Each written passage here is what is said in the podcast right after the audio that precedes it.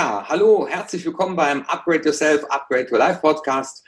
Und ich freue mich, dass ich heute einen Gast aus Österreich habe, der Hannes Perner. Hannes und ich, wir kennen uns schon seit ein paar Jahren. Er war mal Teilnehmer auf einem Seminar.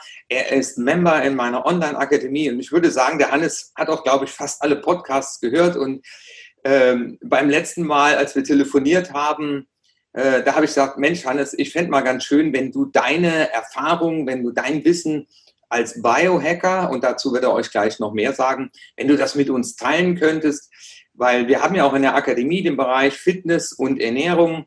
Und äh, ihr wisst ja auch, während ihr das hier hört oder zuseht, äh, dass ich ja den ganzheitlichen Ansatz in der Persönlichkeitsentwicklung äh, sehr stark schätze. Und von daher, lieber Hannes, erstmal ganz lieben Dank, dass du dir Zeit nimmst und dein Wissen, was du ja über Jahre angehäuft hast und vor allem, was ja alles in der Praxis erprobt ist. Also du bist ja nicht irgendein Theoretiker, sondern äh, ein Praktiker und von daher, äh, ich liebe eben dieses Do-How.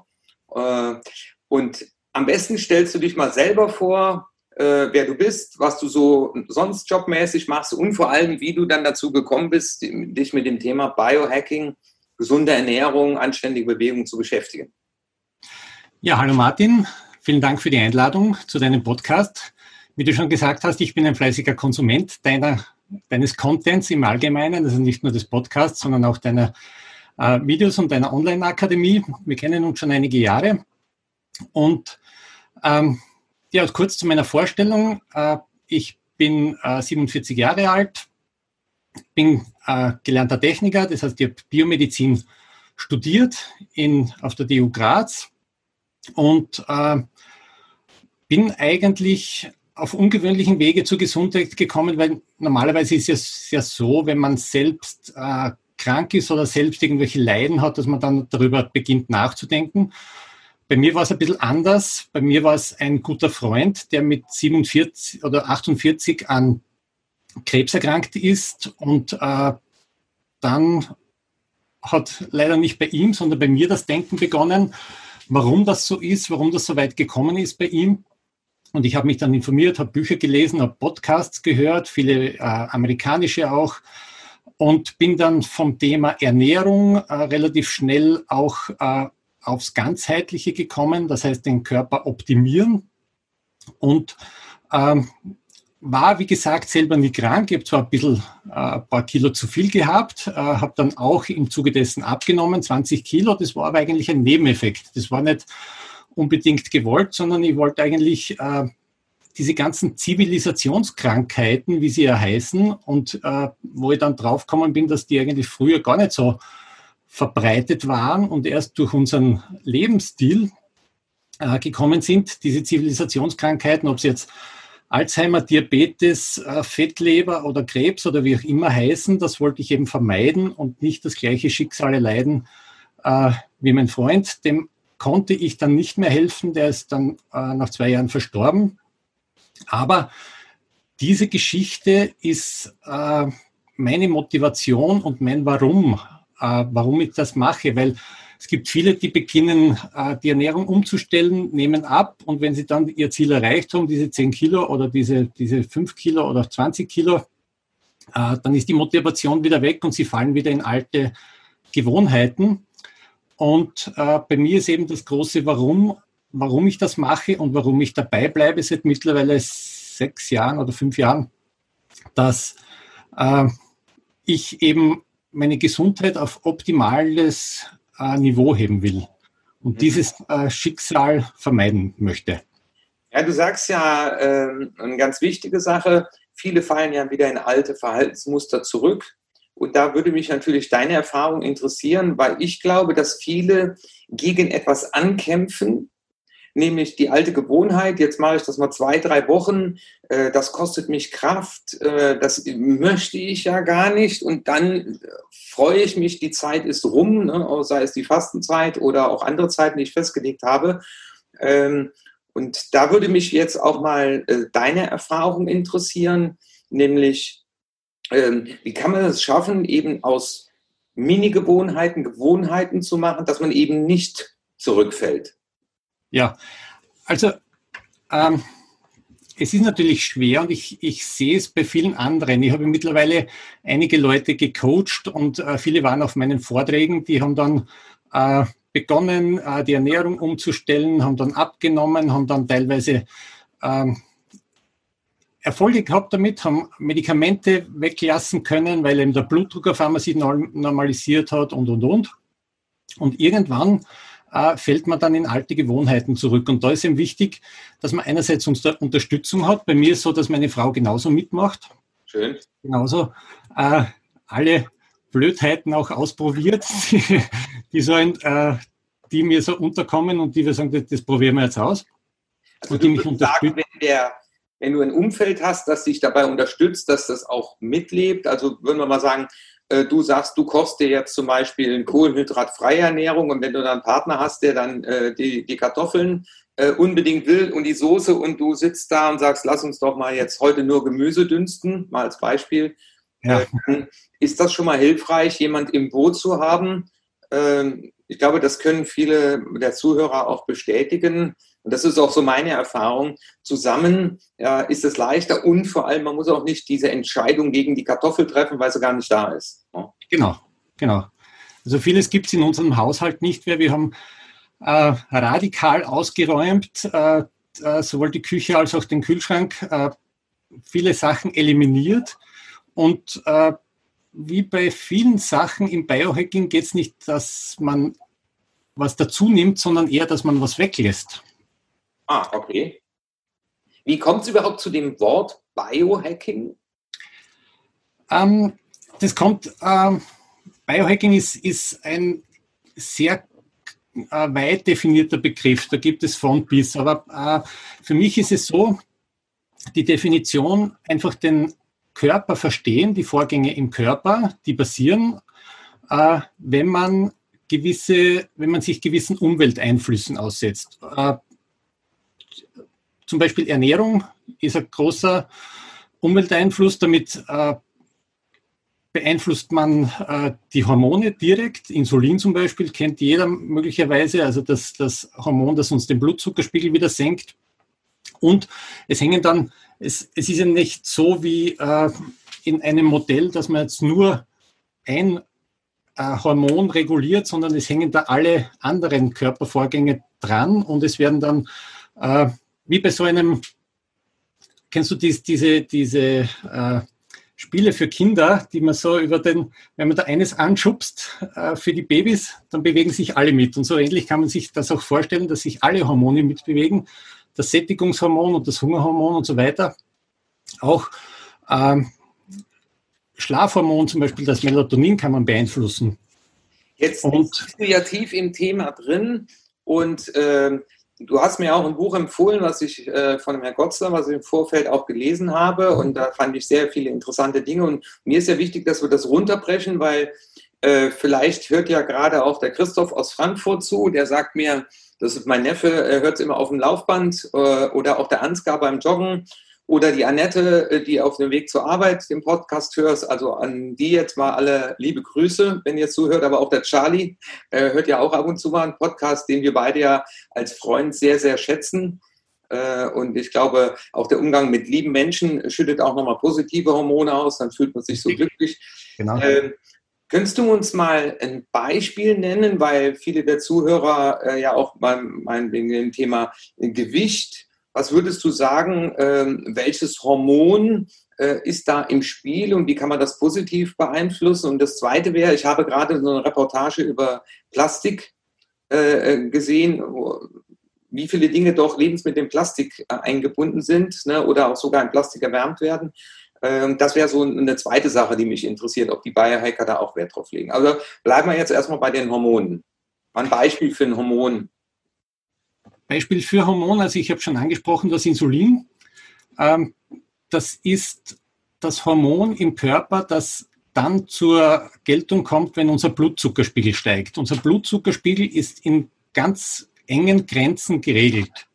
Und wenn ich äh, Kohlenhydrate, Zucker, Stärke und so weiter zu mir nehme, wird das im Körper verarbeitet und landet letztendlich im Blut als Blutzucker. Und äh, eine Entgleisung nach oben, einen Blutzuckeranstieg, kann der Körper nur mit einem Hormon, nämlich mit dem Insulin, entgegenwirken. Also wenn ich jetzt am Vormittag äh, nach dem Frühstück äh, und äh, dann gehe ich mir nochmal einen Kaffee machen. In der Kaffeeküche gibt es bei vielen Unternehmen, dann ist da die Snackbox und dann sagen, ach, ein Rittersport, super, ne, quadratisch, praktisch lecker.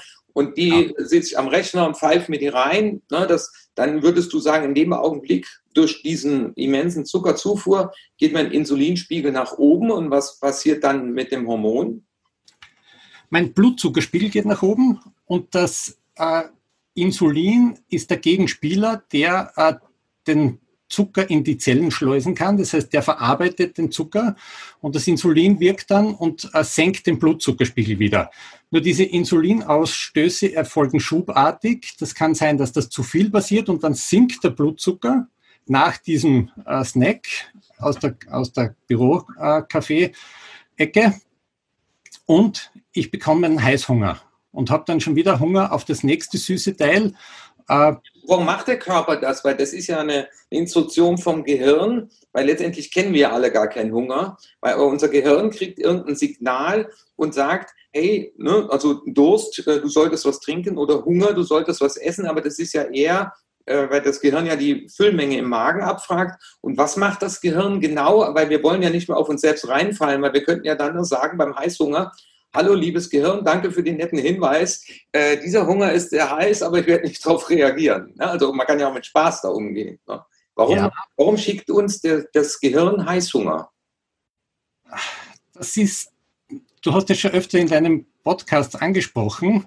Das Problem ist, dass unsere Software und unsere Hardware vom Körper Millionen Jahre alt ist. 100.000 Jahre, Millionen Jahre und nie abgedatet wurde. Das heißt, das Programm, das läuft, ist das gleiche wie in der Steinzeit. Okay. Und in der Steinzeit war der Überfluss an Nahrung war nicht gegeben. Es waren diese Mengen an Kohlenhydrate, die wir heutzutage zu uns nehmen, waren nicht da. Die gab es nur einmal im Jahr, im Spätsommer oder Herbst, wenn, wenn Früchte reif wurden. Und sonst war das hohe, der hohe Blutzucker nie ein Problem. Das sieht man daran, dass es ein Hormon gibt, nämlich das Insulin, das den Blutzucker senken kann. Es gibt aber fünf Hormone, die den Blutzucker in die Höhe treiben können. Also wenn wir keine Beeren haben, wie jetzt die Erdbeerzeit ist ja bald vorbei, ne? Die Erdbeeren machen gar keinen so hohen Blutzucker. Das okay. sind eigentlich die süßen Früchte, die die, äh, äh, die Banane, ne? Bananen, die äh, gezüchtet sind auf oder Äpfel, die immer süßer werden und äh, Früchte oder oder eben Zucker, stärkehaltige äh, Brot, Nudeln, Reis, alles das treibt den Blutzucker in die Höhe und das war ja früher, früher nicht äh, verfügbar. Das ist ja eine, äh, wenn man in der Evolution sieht, äh, ein Wimpernschlag, wo wir diese Lebensmittel zur Verfügung haben. Und, und die meisten Lebensmittel kennt unsere alte Software gar nicht. Was macht der Körper jetzt? Also das heißt, äh, ich habe äh, morgens eine Tasse Kaffee und jetzt haue ich mir die Schokolade rein und dann kommt der Heißhunger. Aber was weil du hast mir ja auch mal im Vorfeld erzählt, äh, der Körper, dem fällt es schwer, zum Beispiel auch wenn ich abends diese äh, Tüte Chips oder die Schokolade gegessen habe, gleichzeitig Fett verbrennen und mit dem Insulinspiegel, das packt er irgendwie nicht, oder? Ja, genau. Also die äh, Fettverbrennung ist ja etwas, das wir jetzt im Allgemeinen gesprochen verlernt haben. Okay. Das ist ja, das ist ja ähm, durch den hohen äh, Anteil an Zucker, den wir täglich zu uns nehmen und pausenlos zu uns nehmen, also Kohlenhydrate, äh, wird die Fettverbrennung gestoppt. Sobald Insulinausstoß ist im Körper, wird die Fettverbrennung gestoppt für Stunden. Also das wollen wir mal für alle gerade festhalten. Also liebe Zuhörer, für den Fall, dass ihr es toll fändet, wenn euer Körper auch Fett verbrennt, dann sorgt dafür, dass der Insulinspiegel möglichst weit unten ist. Ist das richtig? Möglichst weit unten ist der Blutzucker in der Norm und das kann man erreichen, entweder, dass man keine Kohlenhydrate isst, möglichst weglässt, alle Kohlenhydrate, alles, was Insulin ausschüttet, oder eben, und das ist, äh, ja, für manche ist es ein Biohack, für viele ist es einfach äh, ein evolutionärer äh, Effekt, nämlich, dass man fastet, dass man einmal einige Stunden nichts isst, dann äh, reguliert sich der Blutzuckerspiegel, dann ist das Insulin wieder weg.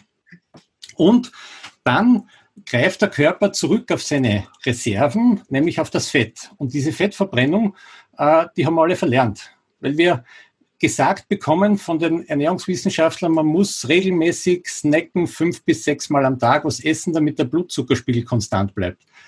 Das sind aber leider, äh, äh, leider Gottes sind das Empfehlungen, die aus dem letzten Jahrtausend stammen, kann man schon sagen, und die nie abgedatet worden sind. Ähm, ganz wichtig ist, dass der Körper auch wieder lernt, Fett zu verbrennen, eben durch längere Fastenphasen, das hat aber auch beim Marathon, wenn ich da gerade mal so reingehen darf. Äh, der Marathonläufer trainiert ja, dass der Körper auf Fettverbrennung umschaltet, wenn der Kohlenhydratspeicher leer ist. Aber wenn man diese langen Läufe in Vorbereitung nicht trainiert, dann hat der Körper das nicht gelernt und deswegen äh, sagt man, da kommt der Mann mit dem Hammer. Also würdest du äh, mir jetzt zurufen, und das ist mir ganz wichtig, weil wir möchten ja möglichst viele Hacks auch von dir äh, ja. mitnehmen. Du würdest also sagen, äh, denk mal drüber nach, äh, ist dein Körper überhaupt, ne, wie beim Marathon-Training, äh, ist dein Körper überhaupt darauf trainiert, Fett, auf Fettverbrennung umzusteigen?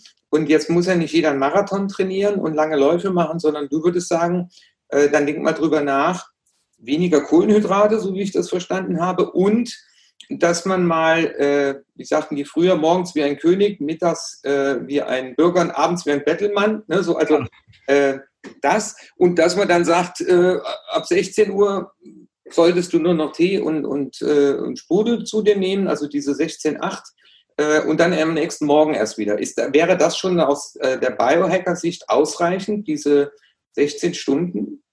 16 Stunden wären schon mal ideal. Das, das ist aber am Anfang auch äh, für manche schwer zu schaffen, weil wenn man, wenn man sich jetzt überlegt, dass man jetzt zum Fernsehen noch äh, ein Bier trinkt und eine Tüte Chips und am, am 22 Uhr ins Bett geht und am nächsten Tag um 6 Uhr oder um 7 Uhr ein Frühstück zu sich nimmt, dann gehen sie die 16 Stunden nie aus. Also diese 16... umgekehrt, 16, 8, ne? dann ist ja, genau. genau.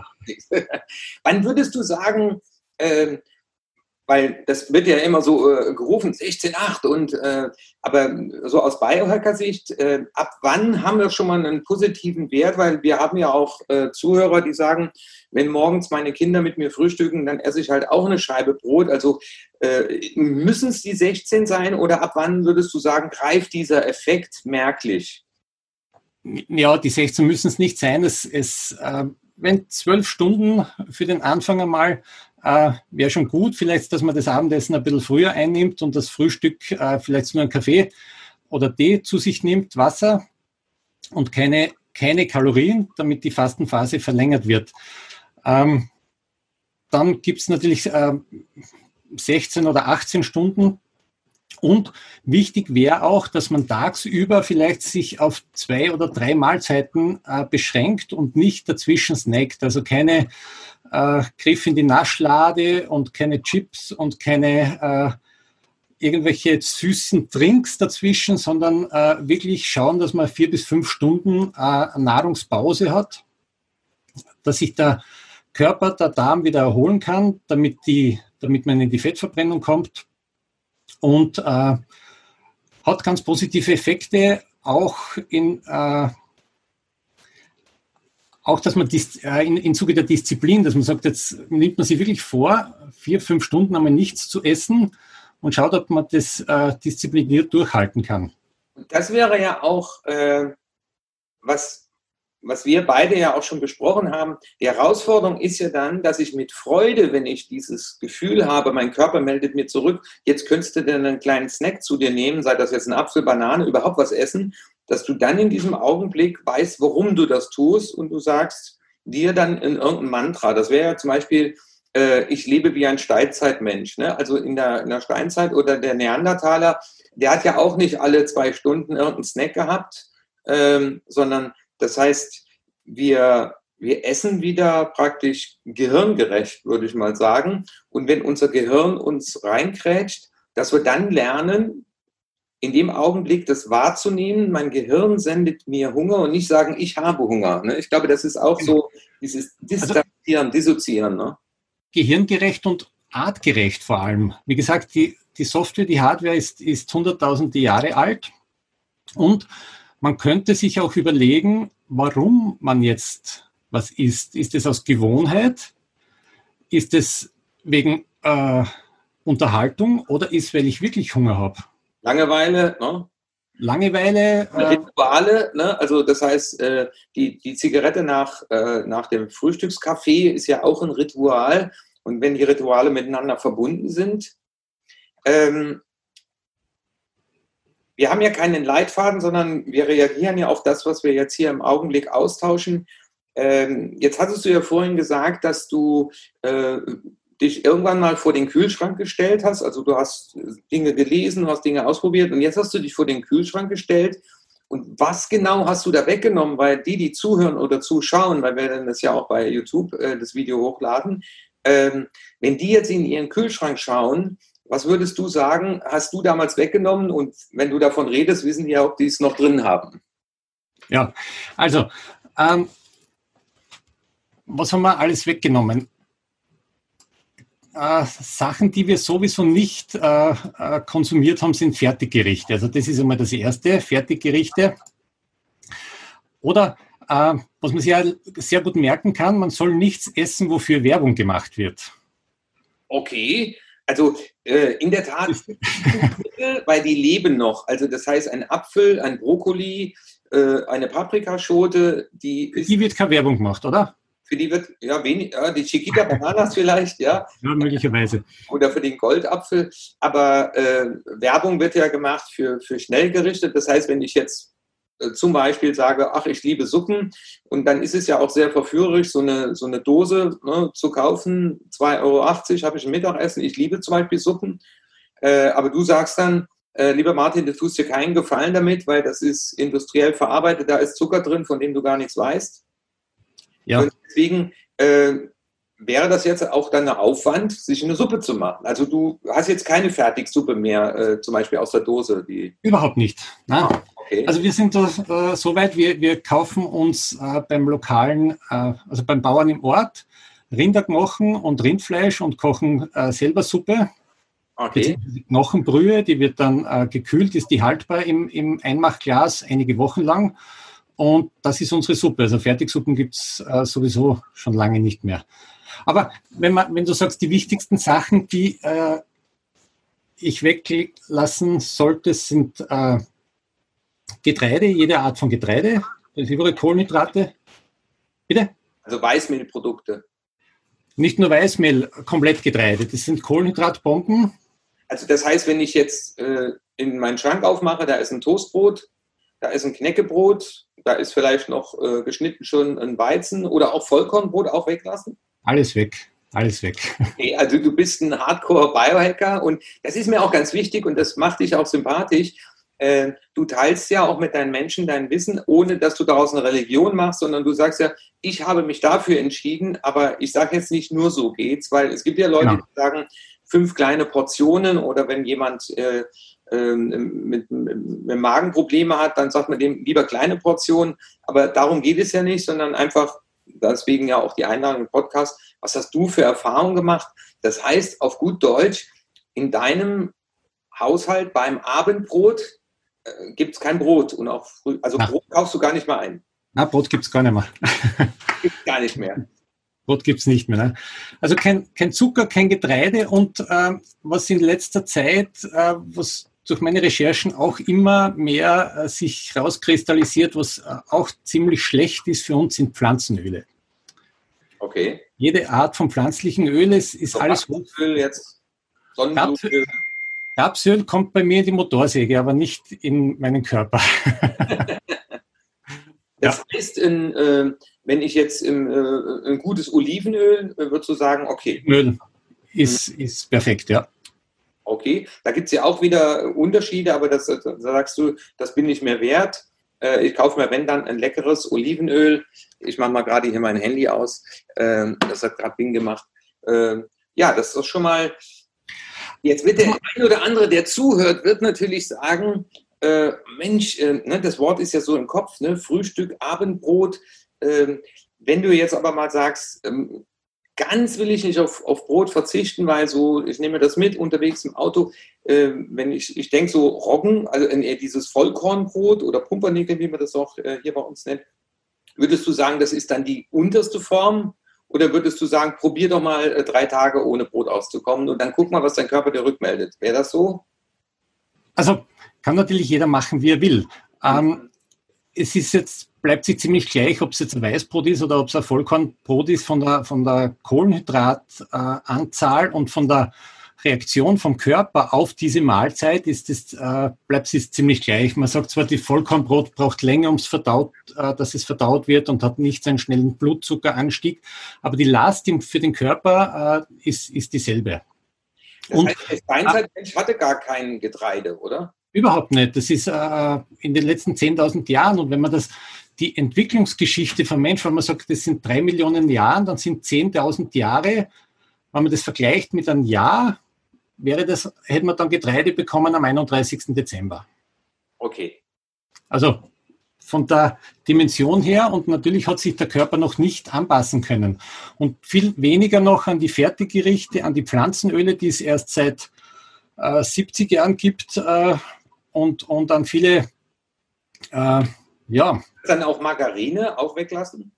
Ja, auf jeden Fall. Butter nehmen. Die gute alte Butter. Die, die, gute alte Butter, sagst du. Und was ist das, äh, äh, was ist das Schlimme an diesen äh, pflanzlichen Ölen, wenn man jetzt mal ein Rapsöl oder sowas nimmt? Oder Sonnenblumenöl? Das gleiche wie bei allen hochverarbeiteten Lebensmitteln. Zum Beispiel Getreide ist ja hochverarbeitet. Das ist äh, äh, oder äh, Zucker ist raffiniert und so weiter. Also man soll eigentlich Lebensmittel essen, wie sie in der Natur vorkommen. Das ist eigentlich als Grundregel. Aber und nicht etwas, was äh, durch, durch äh, verschiedenste chemische Aufbereitungs- und äh, äh, Extraktionsschritte und so weiter gegangen ist. Also wenn es zweimal erwärmt wurde und dann noch irgendwas beigemischt wurde, sagst du sein lassen. Aber wie sieht denn dein Frühstück aus? Ist das, äh, also ich liebe zum Beispiel morgens im Hotel, äh, weil ich habe ja auch mit dir ein bisschen mich unterhalten, zum Beispiel ein, ein gutes Rührei, auch mal Speck dabei. Genau. Dann, sagst du halt nicht das Brötchen drunter, sondern das dann weglassen. Ja. Wie sieht dein Frühstück morgens aus oder mittags, je nachdem? Also meistens frühstücke ich gar nicht, eben um das Fastenfenster aufrechtzuerhalten bis, bis zum Mittagessen. Aber zum Beispiel letzte Woche waren wir auf Urlaub und im Hotel äh, lässt man dann ungern das schöne Frühstück aus. und dann gibt es halt äh, Rührei, Spiegelei, Speck, äh, Schinken, äh, ein, ein Joghurt, Naturjoghurt bevorzugt, Früchte, äh, nicht so in, in zu großen Mengen und äh, Kaffee, Wasser, keine Fruchtsäfte. Da ist auch wieder äh, so, dass man, man kann schon Früchte essen, aber Früchte essen und nicht trinken. Weil wenn man bedenkt, wie viel Orangen in einem äh, Glas Orangensaft oder es bleibt ja nicht bei einem Glas drinnen sind, was äh, da an Fructose und an Zucker drinnen ist, ist wiederum nicht optimal für den Körper. Ähm, ja, man wird sehr genügsam eigentlich.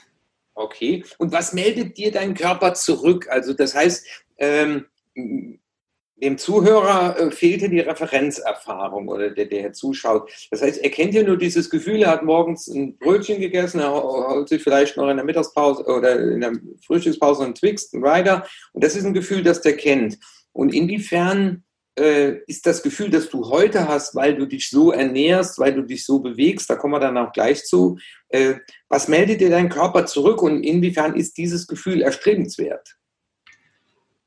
Ich glaube, das Problem ist, dass viele sich gar nicht bewusst sind, äh, auf welchem niedrigen Niveau der Körper funktioniert. Okay. Und dass man durch den ganzen Lebensstil, den wir heute haben und den ja die Biohacker versuchen auszugleichen, mit ihren Biohacks, dass der Körper gar nicht die Möglichkeit hat, auf 100 Prozent optimal zu laufen und dass viele, man braucht ja nur in der Früh in der U-Bahn schauen, wie die Leute reinschauen oder wie sie ausschauen, wie, wie voller Energie unter Anführungszeichen manche sind, da merkt man, da läuft irgendwas äh, nicht richtig. Und du fühlst dich energiereicher, seitdem du das machst. Das heißt, du spürst deine Lebenskraft voller oder? Auf jeden Fall. Durch die, durch das Weglassen von, äh, von Kohlenhydraten, von, von, von diesen Lebensmitteln, ähm, geht der Körper automatisch in den Fettstoffwechsel, eben auch durch, durch langes Fasten. Und dann äh, kommt der Körper in die Ketose, in die Fettverbrennung und produziert Ketonkörper. Und äh, das, wenn man das erste Mal in Ketose ist, ist man wie auf Drogen. Man ist okay. energiegeladen, man fühlt sich frisch, man braucht weniger Schlaf und so weiter. Aber das wäre äh, ketogene Ernährung und Ketose, das wäre, könnte man einen eigenen Podcast darüber machen. Also dann lass uns doch noch, da nochmal einzumachen. Ja, da können wir gerne einen darüber machen. Aber das war für mich so faszinierend, dass man ähm, eigentlich diese, diese Energie, diese äh, Leistungsfähigkeit, diese Klarheit in, im, im Hirn schaffen kann, einfach durch Ernährung und nicht durch irgendwelche Drogen oder durch irgendwelche Halluzinogene oder, oder sonst irgendwas, sondern dass man das einfach mit Ernährung auch hinbringen kann. Das hat ja schon die Hildegard von Bingen damals äh, gepredigt, äh, in der Tat, äh, weil sie gesagt hat, der Körper die, ist die beste Apotheke, die du, die du kennenlernen kannst oder die es gibt, weil der Körper ja äh, alles dir zur Verfügung stellt, damit du auch glücklich und energiegeladen bist. Das heißt also, du würdest sagen, wenn ich jetzt mir morgens schon, äh, ich sage jetzt mal, ein Brot äh, esse mit einem Süßaufstrich und dann noch eine Schokolade unterwegs und äh, dann sorge ich im, im Prinzip dafür, dass, dass meine ganze Stimmung sinkt. Und wenn ich das anders mache, würdest du dann, so wie ich raushöre, sagen, ich bin seitdem glücklicher, klarer, konzentrierter. Keine Stimmungsschwankungen, genau.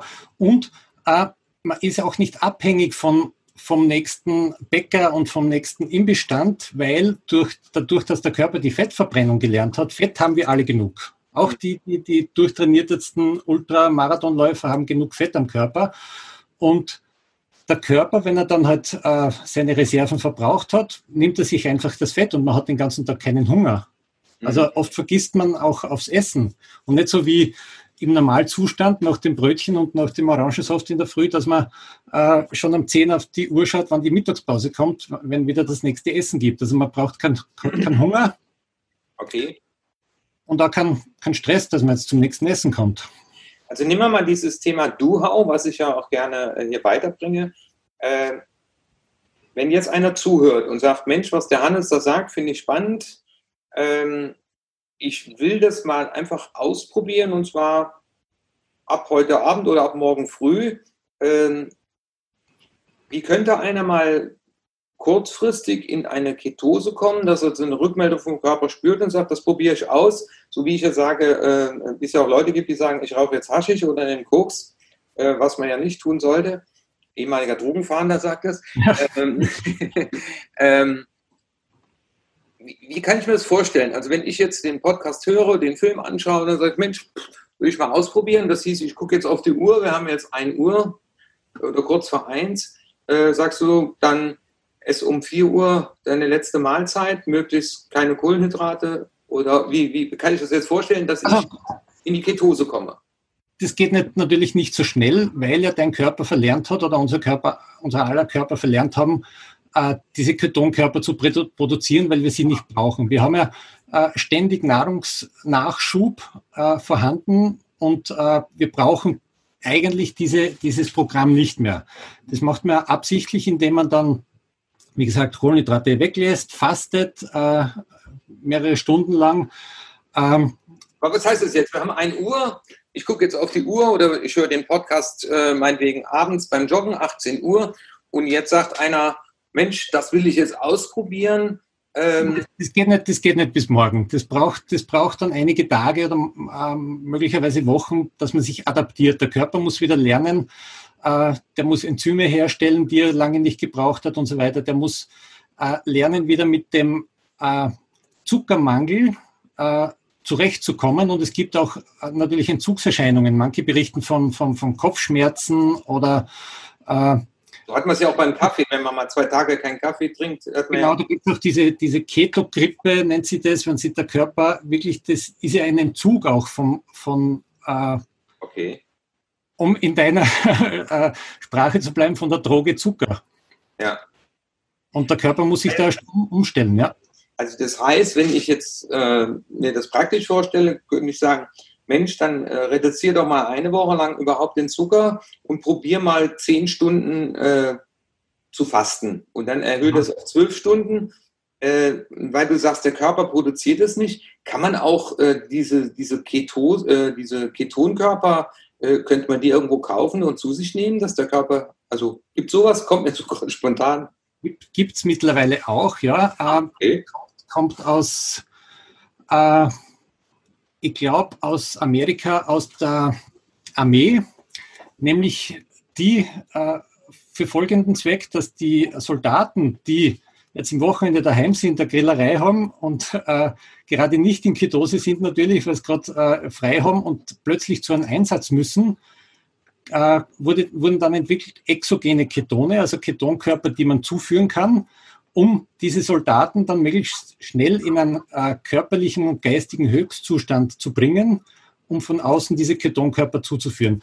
Ähm, Gibt es mittlerweile auch zu kaufen. Ich halte nichts davon, weil äh, warum soll ich mal irgendwas kaufen oder irgendwas zuführen, was der Körper selber produzieren kann? Es ist halt nur ein bisschen ein Verzicht auf gewisse Lebensmittel und dann macht es der Körper selber auch. Also das heißt, wenn ich jetzt mal sage, ich nehme mir mal vor, eine Woche lang äh, die Kohlenhydrate von meinem äh, Plan zu streichen, ich äh, esse nur noch Lebensmittel.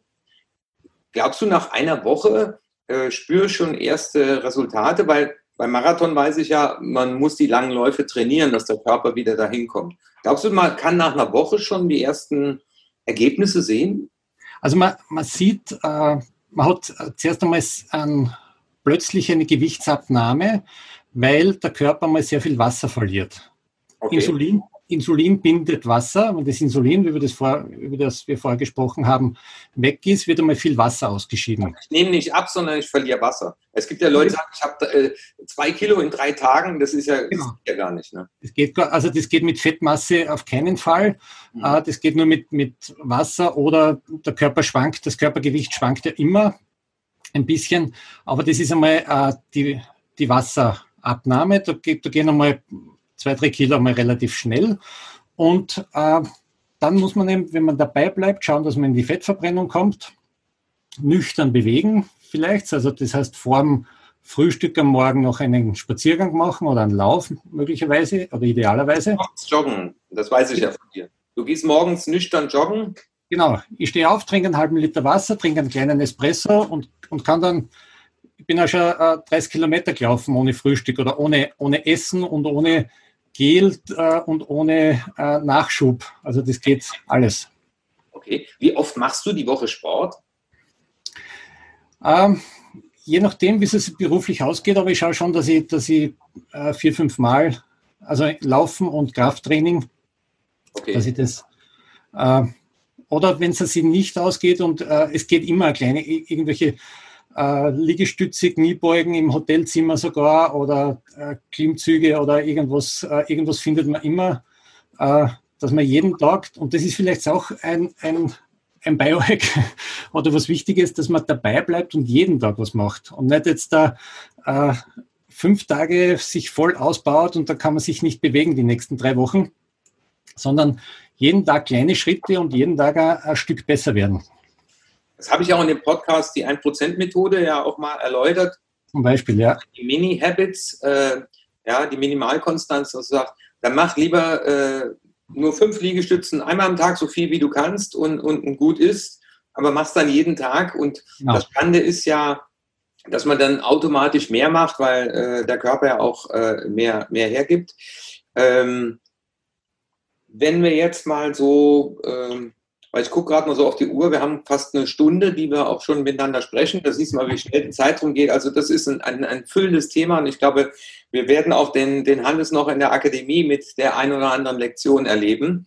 Äh, aber auch nochmal einen Podcast zum Thema ketogene Ernährung. Ich glaube, das äh, interessiert nicht nur mich, sondern die anderen auch. Mhm. Ähm, wenn du äh, uns mal so, kennst du es ja mit dem Do-How, also für die praktische Umsetzung der äh, der jetzt zum Thema Biohacking mal äh, interessiert weiter zuhören will oder was ausprobieren will. Du hast mir auch schon mal ein paar Sachen äh, näher gebracht. Zum Beispiel morgens kalt zu duschen. Also und ich erhöhe das immer und zähle immer mehr mit. Äh, ähm, das, äh, was, was könntest du an so und so, ja, ich sag mal, eine Handvoll Hacks mitgeben, wo du sagst, wenn, wenn du das mal ausprobierst, äh, und das mal zwei, drei Wochen machst, dann, dann wirst du in deinem Körper, von deinem Körper eine, eine tolle Rückmeldung bekommen. Was wäre das mal so, die Give Me Five, die du auch einem guten Freund mal mitgeben würdest? Naja, wir haben jetzt eigentlich stundenlang fast nur über Ernährung gesprochen. Es gibt ja noch so viele andere mhm. Aspekte mhm. des Biohackings. Ähm, Fasten ist zum Beispiel, also Fastenernährung ist, ist ein Thema.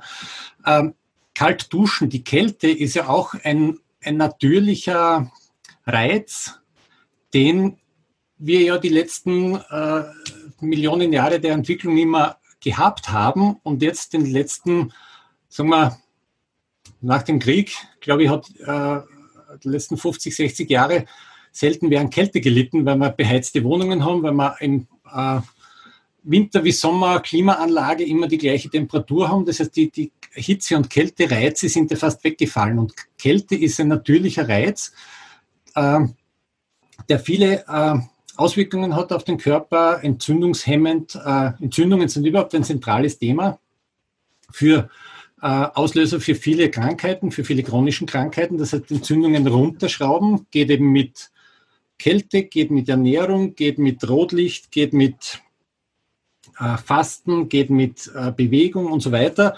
Äh, da kann man viele, viele äh, Sachen anwenden, aber Kälte als natürlicher Reiz und das Kaltduschen, das du schon angesprochen hast, ist auch gewissermaßen eine Achtsamkeitsübung, weil äh, wenn man denkt, wenn man in der Dusche steht, man hat irgendwelche Gedanken und dann stellt man die, den Dusch, den Wasserregler auf kalt, dann hat man keine Möglichkeit mehr an irgendwas anderes zu denken, weil dann ist man wirklich bei sich und im, äh, im Moment und äh, muss das kalte Wasser mal ertragen. Und es ist ja so, dass das der Körper ja locker aushält. Das ist ja nur der Geist, der, der, der Kopf, der sagt, schalt wieder auf warm oder schalt das Wasser ab.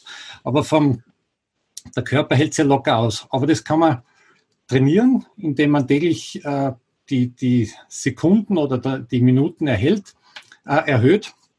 Ich habe so kleine gibt es für Kinder so kleine Zahnputzuhren, so Sanduhren, die man für kleine Kinder zum Zahnputzen nimmt. Die haben drei Minuten, die hängt bei mir in der Dusche, die wird umgedreht und wirklich drei Minuten äh, kaltes Wasser, eiskaltes Wasser. Im Winter.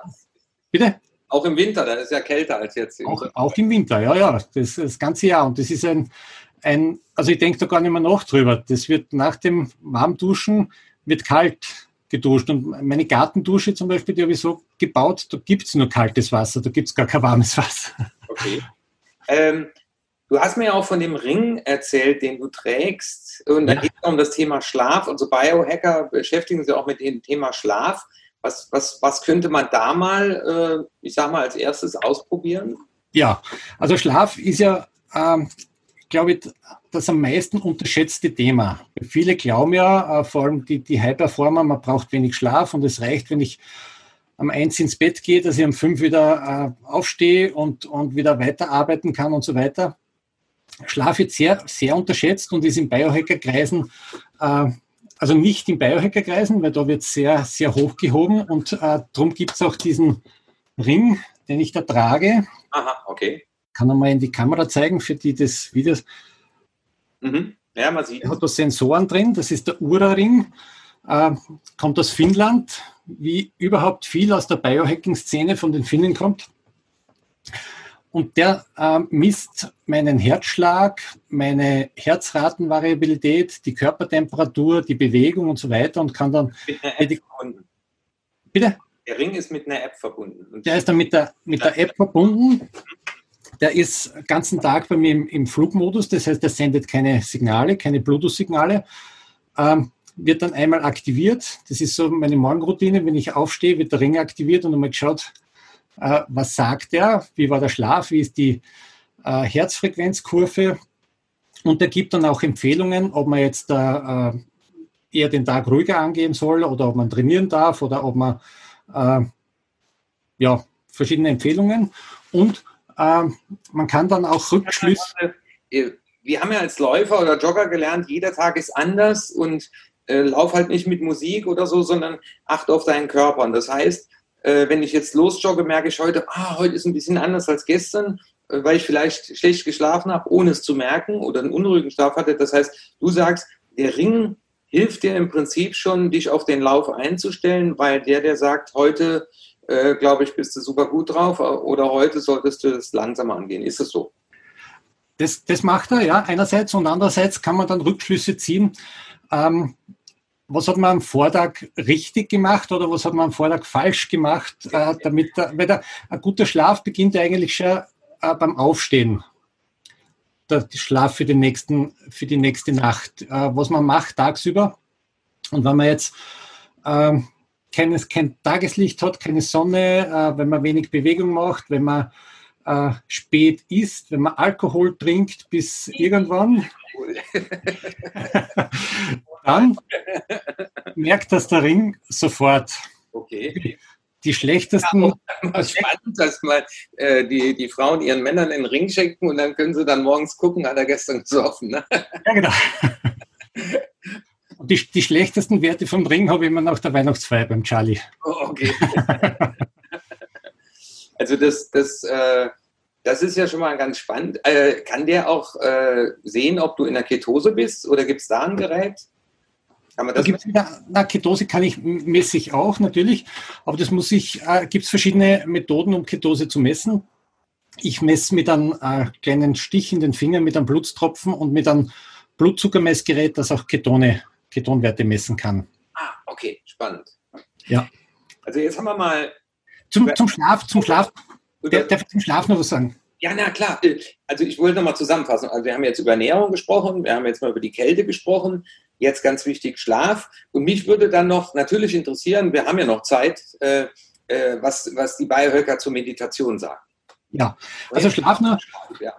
Äh, kurz, ähm, wir haben schon über Hormone gesprochen am Anfang. Es gibt dann äh, Melatonin, das ist das Hormon, das uns äh, den Schlaf bringt, das uns die Müdigkeit bringt. Und ähm, wie gesagt, das Softwareprogramm ist alt und wenn die Sonne untergeht, wenn es dunkel wird, werden wir müde im Normalfall. Jetzt aber haben wir so, dass wir helles Licht haben, LED-Beleuchtung, wir haben äh, Bildschirme, wir haben Handys, wir haben wir arbeiten bis spät in die Nacht oder schauen Netflix-Serien bis spät in die Nacht und haben überall blaues Licht. Auch wenn das Licht gedimmt und rötlich erscheint, der LED-Beleuchtung ist immer ein blaues Licht. Und blaues Licht bedeutet für den Körper, für die Augen, es ist morgen, es ist tagsüber, wir müssen wach sein. Und darum äh, lässt uns, also es gibt ja sehr viel, also ich glaube, was nicht, 70 Prozent oder 78 Prozent der Deutschen haben Schlafstörungen oder äh, schlechten Schlaf. Das kommt auch nicht von ungefähr, weil dieses äh, blaue Licht uns vorgaukelt, es ist morgen, es ist mittags und wir brauchen nicht müde werden und nicht schlafen. und darum.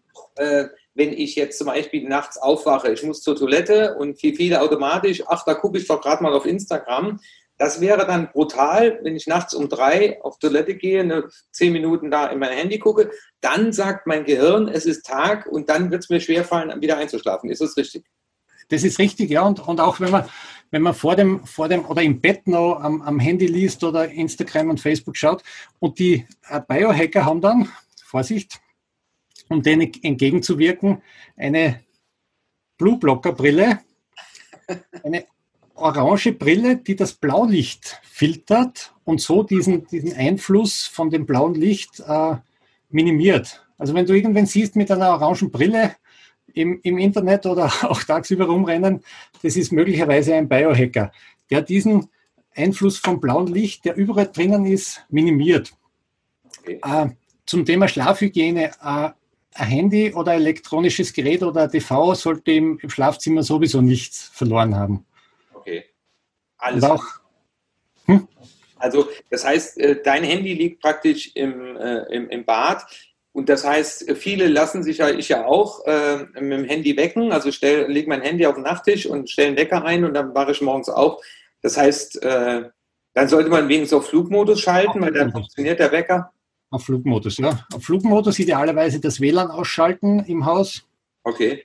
Und manche gehen so weit, die äh, schalten überhaupt den Strom weg mit Stromfreischaltungen, dass überhaupt kein Strom im Haus ist. Das geht, wenn man im Haus alleine ist, geht es, wenn man in einer Wohnung ist mit äh, äh, Nachbarn drüber und drunter und neben dir, dann äh, kommt man vom WLAN auch nicht aus, weil dann strahlt das WLAN der Nachbarn auch noch. Aber äh, WLAN und Strom ausschalten für möglichst gute Schlafhygiene und keine äh, auch keine aufregenden Sachen mehr machen vorm Schlafen gehen und da ist egal, Darum, ich weiß nicht, was der ein oder andere jetzt gerade denkt, während er das hört. Also, okay, wenn du das meinst, das geht, aber äh, der Körper kann, nicht, der Körper kann nicht unterscheiden. Keine aufregenden Sachen.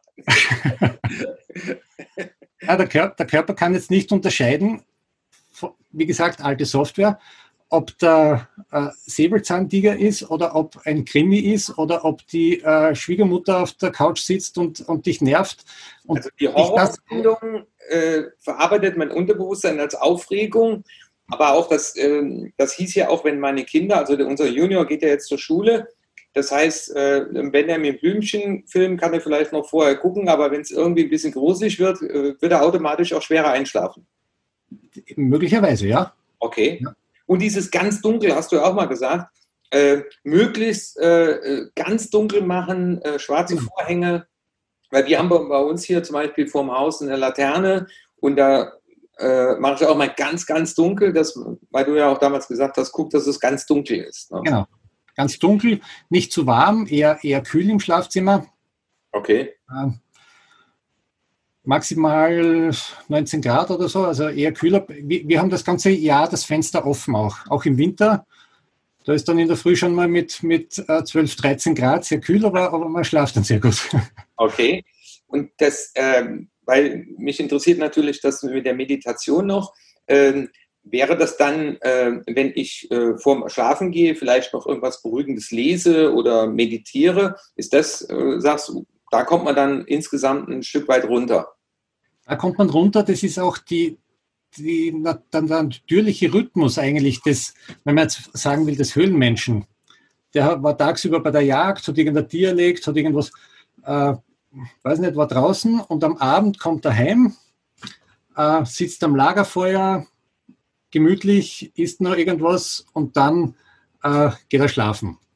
Das heißt, er macht nicht bis spät in die Nacht irgendwie vor äh, Handy und vor äh, heller Beleuchtung irgendwas, sondern Lagerfeuer ist ja. ähnlich vom Spektrum wie, die, wie das Sonnenlicht. Das heißt, das, das äh, stört den Schlaf nicht. Also ein Kamin im Wohnzimmer ist dann okay und dann das Licht aus. Genau, genau. Dimmen, das Licht dimmen. Und ich habe auch alle LEDs schon wieder entfernt bei mir im, im Haus und habe wieder herkömmliche Glühbirnen oder maximal Halogenlampen, die ein ähnliches Lichtspektrum haben. Aber LEDs habe ich schon wieder verbannt aus meinem Haus. Okay, spannend. Meditieren die Biohacker auch? Weil das war. Ja, ja. Das ist auch ähm, ganz zentrales Thema, eben dir auch in meinem Podcast, äh, wo Sie hören, man muss, äh, man darf ja Stress haben. Das ist ja, es ist ja nicht so, dass Stress per se schlecht ist. Es ist ja nur der Dauerstress schlecht, beziehungsweise wenn der Körper sich gar nicht mehr erholen kann. Und für die Erholung oder für das Runterkommen ist Meditation ganz wichtig. Mache ich auch regelmäßig. Äh, tut mir auch gut, merke ich. Ähm, ich habe auch zum Thema, haben wir es da hinten, warte mal, muss ich schauen, eine Stachelmatte, kennst du das? Nee. Die hat da ganz spitze Stacheln. Okay. Da legt man sich mit dem Rücken drauf. Das sieht wie umgekehrt von einem Golfschuh die, die, die, äh, die Teile aus. genau. Und da habe ich ein, ein Rotlicht und da kann man sich ja drauflegen äh, auf die Stachelmatte. Ich lasse mich bescheinen mit dem Rotlicht, eben als Ausgleich auch für das viele blaue Licht, das wir haben, das ich auch äh, beim, beim Arbeiten vom Computer habe zum Beispiel. Und kann dann meditieren oder ich höre Podcasts nebenbei, auch zu, trägt wunderbar zur Entspannung bei.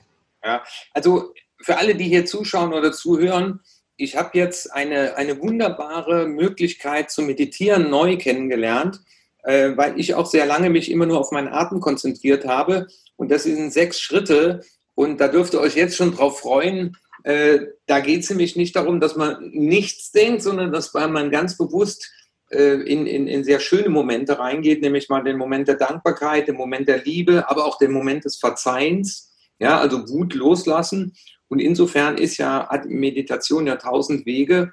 Und insofern, wenn du dann sagst, ich, ich komme runter und beschäftige mich mit Gedankengut, dann ist das ja nicht unbedingt ein Widerspruch, sondern ich kann ja auch ein Hörbuch hören, leg mich hin und, und sorge dafür, dass äh, ich runterkomme. Ne? Und wie du sagst, genau. und das wäre so, äh, ja, es wären mehrere Rituale. Also das heißt, äh, du stehst morgens auf. Es gibt ja auch einige, die sagen, sie trinken dann lauwarmes Wasser. Äh, ja. Dann äh, ne, so ein Espresso, dann gehe ich joggen. So, das wäre ein Tag im Leben eines Biohackers. Äh, irgendwann, wenn die 16 Stunden rum ist, nimmt er was zu sich, was Lebensmittel ist. Äh, er meditiert auch dann und er hat auch ein Abendritual, wo er langsam, äh, ich sag mal, den Motor runterfährt äh, und am, am, Schluss, ich sag mal, bei Kerzenlicht noch äh, sitzt und eben nicht mit der Flasche Bier auf dem Sofa einschläft, bis man dann irgendwann hochstreckt und sagt, schläfst du auch? Und dann schleppt man sich ins Bett. Nein, also.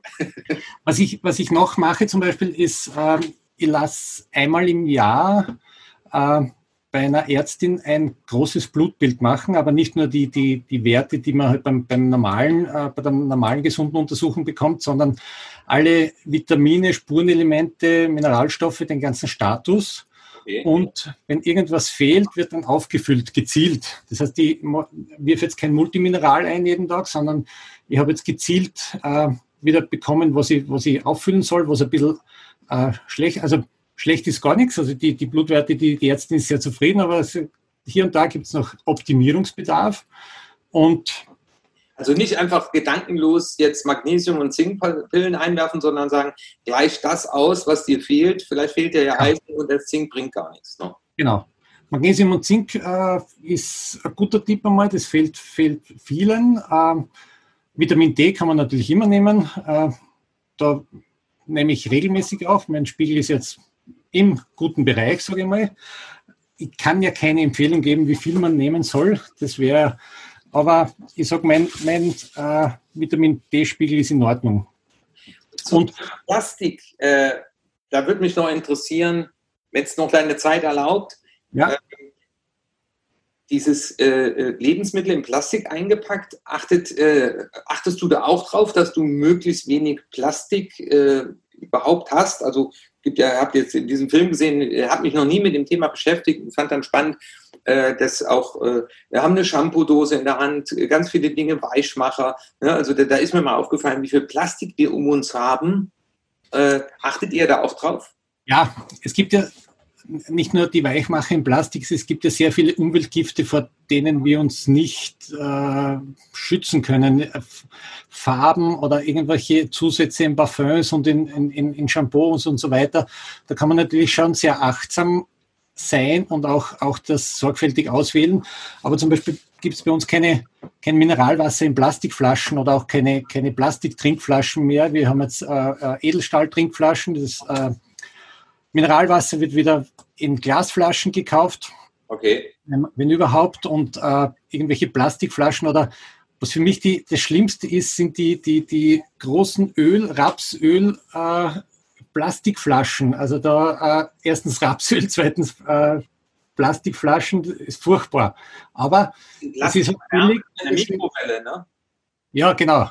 In der Mikrowelle, so, so in Plastik was, äh, ne? also habe ich auch urlang nicht mehr gemacht. Damals bei der Polizei, da gab's eine, hat man sowas gekauft ne, und dann äh, zweimal mit der Nadel äh, oder mit der Gabel reingestochen. Ähm, das habe ich lange nicht mehr gemacht, aber äh, das, das, das war in diesem Film Wahnsinn. Und also die Frage ist nur, ähm, du kannst ja dann, dann würdest du Shampoo schon mal in Glasflaschen eher kaufen statt in Plastikflaschen. Ne? Gibt es das überhaupt in, in Glas, Shampoo? Habe ich noch nie geguckt. Ne? Na, habe ich auch nicht. Äh, ja, das, ein paar Sachen sind, es gibt, es gibt eine App auch äh, fürs Handy, äh, die nennt sich CodeCheck. Äh, da ist ein Barcode-Scanner drauf und da kann man dann beim Einkaufen äh, die, das, die App äh, auf den Shampoo, Zahnpasta und so weiter draufhalten und die sagt einem dann genau, welche Inhaltsstoffe drinnen sind, welche bedenklich sind und welche unbedenklich sind. Okay. Äh, Codecheck kann jeder mal runterladen. Codecheck.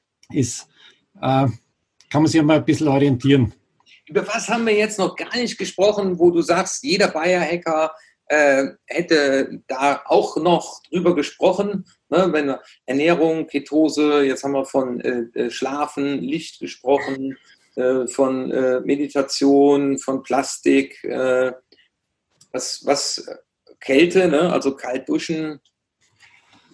kalt duschen, Vitamine auffüllen. Ähm, ja, es gibt noch vieles. Ähm, wichtig ist auch äh, Bewegung. Also nicht, nicht nur Laufen, sondern auch Muskelaufbau. Okay. Ähm, oder Koordinationsübungen oder äh, den Körper und den Geist gemeinsam fordern. Zum Beispiel, ich habe es jetzt genutzt in der Corona-Zeit. Ich wollte schon immer mal lernen. In der Corona-Zeit, wo weniger zu tun war, äh, jonglieren lernen. Okay. Äh, dass man äh, Handkoordination, Körper und Geist gemeinsam fordert. Mhm. Äh, und wenn man sich anschaut, die äh, Schauspieler, die, die oft 80 oder, oder 85 sind und noch immer äh, elendslange Theaterrollen auswendig lernen, wenn man immer trainiert und immer, immer geistig gefordert ist, dann äh, ist das Hirn wie ein Muskel auch. Und auch die, die Muskulatur äh, unbedingt Muskel aufbauen. Wie gesagt, jeden Tag kleine Übungen machen, Kniebeugen, Liegestütz, äh, ins Fitnessstudio gehen, äh, egal. Dass man jeden Tag einen kleinen Beitrag dazu leistet, dass man eben nicht abbaut, sondern, sondern im Gegenteil. Also ich, ich finde, ich bin jetzt mit meinen äh, 47 äh, besser äh, in Form als noch vor 10 oder 15 Jahren. Okay. Also man muss, man muss nicht unbedingt das hinnehmen, dass man sagt, naja, ab 30 geht es bergab und ab 45 brauchst du dann sowieso Medikamente und dann äh, musst, äh, weiß nicht, welche Krankheiten das dann sind. Es geht ja nicht darum, dass Lebensalter maximal auszunutzen, sondern die gesunden Lebensjahre. Was nutzt man das, wenn ich 85 wäre, aber 40 Jahre davon irgendeine chronische Krankheit habe, jeden Tag irgendwelche Spritzen, äh, Insulin, was auch immer spritzen muss, wie es bei den Diabetikern ist, oder wenn ich Alzheimer habe und nichts mehr mitkriege von Leben, dann nutzt man 85 auch nichts. Ich möchte, ich möchte jetzt nicht 180 werden, wie der Dave Asprey, äh, ein, ein Biohacker aus Amerika, der, der die Zielvorgabe hat, er will 180 werden. Das muss nicht sein, aber ich möchte möglichst viele Jahre gesund und äh, leben und keine äh, Zivilisationskrankheiten bekommen, eben wie Alzheimer, Krebs, äh, Fettleber und, und, und. Äh, und darum äh, ist das meine Motivation, das auch so zu machen und das durchzuhalten. Ja, du hast ja auch in dem Vorgespräch äh, spannenderweise erzählt, dass es eine Untersuchung gibt äh, zum Thema Corona, dass ganz äh, auffallend viele Erkrankte, ja. also äh, äh, Diabetes 2 äh, Patienten sind. Also das heißt, äh, das Immunsystem, also der Körper kommt mit so einem Virus schlechter klar, äh, wenn ich eben dann Diabetes habe. Mancher kann sich nicht dagegen wehren, aber ähm, ich muss sagen, die, das, was wir hier jetzt von dir erfahren durften, schreit nach einer äh, weiteren Folge. Also ich kann den Zuschauern und Zuschauern, äh, Zuhörern versprechen, wir werden darf, ich noch, darf ich ein, ein, Wort zu Corona sagen, was du ja, gerade angesprochen ja, hast? Gut, gerne, sofort. Also genau wie bei der, wenn jetzt alle sagen, sie warten auf eine Impfung und erst wenn es eine Impfung gibt, dann sind wir sicher und dass ein normales Leben kann wieder funktionieren. So ist es nicht. Meiner Meinung nach muss jeder selbst drauf schauen, dass sein Immunsystem, dass sein Körper so gestärkt ist, dass so ein kleiner Virus wie der Corona uns nichts anhaben kann. Es wird nicht beim Covid-19 bleiben, es kommt nächstes Jahr irgendwas anderes, es kommt wieder eine Grippe. Wenn der Körper optimal funktioniert und optimal ist nicht nur die Abwesenheit von Krankheit, sondern eine optimale Gesundheit mit allen Möglichkeiten, die ihr jetzt erklärt habt, äh, was man ausnutzen kann, dann passiert einem nichts und wird man auch nicht krank. Ich war die letzten Jahre überhaupt nie krank. Ich kann mich nicht erinnern, dass ich überhaupt äh, krank war. Und wenn, dann ist ein Schnupfen, der ist nach zwei Tagen vorbei. Aber dass ich jetzt, äh, ich fürchte mir auch nicht vor irgendeinem Virus oder vom nächsten dann. Wenn das Immunsystem äh, richtig funktioniert, wenn der Körper metabolisch gesund ist, was ja bei vielen nicht ist, die, die Amerikaner gibt es Untersuchungen, dass nur 12 Prozent der ganzen Amerikaner metabolisch gesund sind. Erklären wir nochmal gerade dazu, das ist ja ein Index und das heißt, es wird Körpergröße und Gewicht, aber auch nochmal äh, der Bauchumfang gemessen. Nein, nein, nein, nein, nein. Ja. Du wechselst das mit, mit BMI. Ja. Na, mit, metabolisch gesund ist, ähm, ob man jetzt, ob der, der, der Blutzucker in Ordnung ist, die Blutfette in Ordnung sind, der Blutdruck in Ordnung ist. Äh, okay, okay. Die, die, die ganzen, also äh, diese, diese Faktoren und so weiter. Und da, da gibt es nur 12 Prozent von den Amerikanern, bei, den, bei, uns vielleicht sagen wir noch ein bisschen besser, aber es kommt ja alles auch äh, was in Amerika ist, zu uns in, in ähnlicher Form. Das heißt, 12 Prozent sind metabolisch gesund und 88 Prozent äh, haben irgendwelche Kleinigkeiten und das ist eigentlich äh, erschreckend. Wenn du jetzt mal zurückschaust und auf einer Skala von 0 bis 10 das Thema Glück, also dieses, wie fühle ich mich in meinem Körper wohl, wie viel Glücksempfinden habe ich, wie würdest du sagen, hat sich äh, bei, bei welchem Glücksbarometer bist du gestartet und wo empfindest du dich heute, obwohl dein Leben ja sich jobmäßig, familienmäßig nicht verändert hat? Also ich, ich war nie ein unglücklicher Mensch. ich war mit, mit 103 Kilo nicht unglücklich. es sind halt manche Sachen schwerer gefallen oder man hat halt gesagt, naja, eigentlich sollte man mal was machen. Aber ähm, ja, es ist natürlich schon eine äh, Lebensqualität dazugekommen, wenn man, wenn man beweglicher ist, wenn, wenn vieles leichter fällt, wenn man äh, ja, wenn man sich von vielen trennen kann auch. Von, okay. von äh, schlechten Gewohnheiten. Nicht nur die Küche und den Kühlschrank ausräumen, sondern auch viele, viele andere schlechte Gewohnheiten. Spät schlafen gehen zum Beispiel oder so. Das ist auch ein Grund, dass man zum Beispiel schaut, dass man jeden Tag zur gleichen Zeit ins Bett geht und zur gleichen Zeit äh, aufsteht. Und nicht jetzt am Wochenende dann halt bis drei in der Früh feiert. Kann auch mal vorkommen, ist klar. Aber äh, für einen optimalen Schlaf, und das sagt dann auch der, der Ring wieder, ist eine äh, regelmäßige Schlafenszeit und regelmäßige äh, Aufstehenszeit auch ganz wichtig. Wann gehst du ins Bett? Ich schaue, dass ich um 10 im Bett bin okay. und entweder ließ ich noch im Bett äh, mit der Glühbirne, nicht mit LED-Licht, ein, ein, Buch oder ich, oder ich schaue, dass ich gleich einschlafe.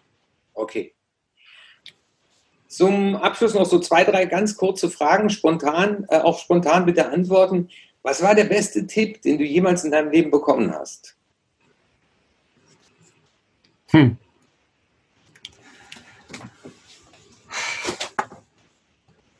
Der beste Tipp. Ich finde, dass das kalte Duschen äh, ein Game Changer war.